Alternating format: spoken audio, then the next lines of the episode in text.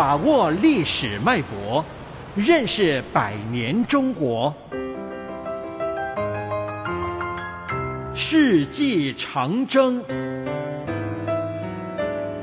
涌动的前夜，共产党成立。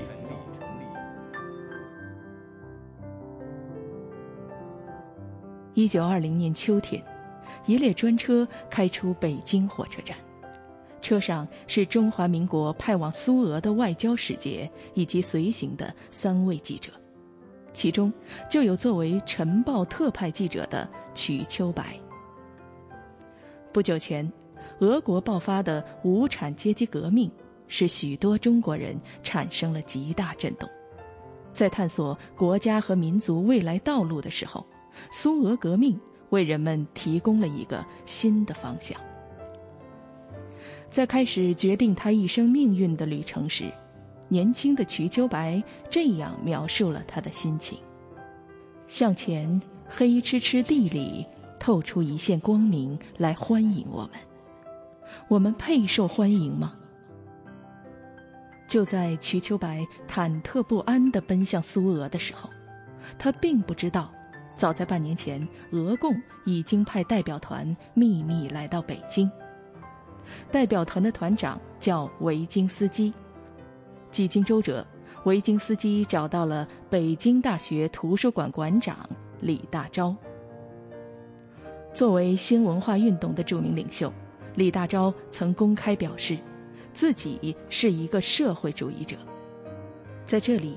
维京斯基向马克思学说研究会的成员详细介绍了苏俄革命的情况，并表示要帮助在中国成立共产党。一九二零年四月底，经李大钊介绍，维京斯基来到上海，找到正在重组《新青年》杂志的陈独秀。在此后的一段时间里。维京斯基与一些热心社会主义的知识分子进行了多次会谈，中心议题就是如何在中国成立共产党。在这些人中间，就有国民党元老戴季陶和后来成为作家的沈雁冰。四个月后，中国共产党上海发起组在陈独秀的住所成立。并着手组织各地共产主义者成立支部。一九二零年底，陈独秀应陈炯明之邀来到广州，在这里，他看到了由三位北大毕业学生编辑的报纸《广东群报》。谭天度老人曾积极参与过报纸出版工作。陈独秀来到以后，找到那个报纸，看到这个谭平山、谭植堂、陈公博，他们办的报纸不错哦。找到他们三个人，就同他们三个人讲，好不好在广东搞共产党呢？他们说好啊。好啊。从一九二零年八月到一九二一年初，李大钊。毛泽东等人在各地分别成立了共产党支部。一九二一年六月，已在莫斯科工作半年的瞿秋白意外地见到了他的中学同学张太雷。张太雷是作为中国的共产党的代表来参加共产国际第三次代表大会的。在本次大会的最后一天，中国代表登上了讲台。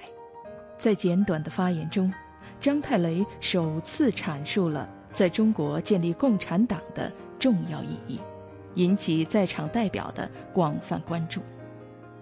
与此同时，来自中国各地的共产主义者正在向上海聚集。七月二十三日，中国共产党第一次全国代表大会在上海召开。一个新生的力量开始出现在中国政治舞台上，它将从根本上改变二十世纪中国的命运。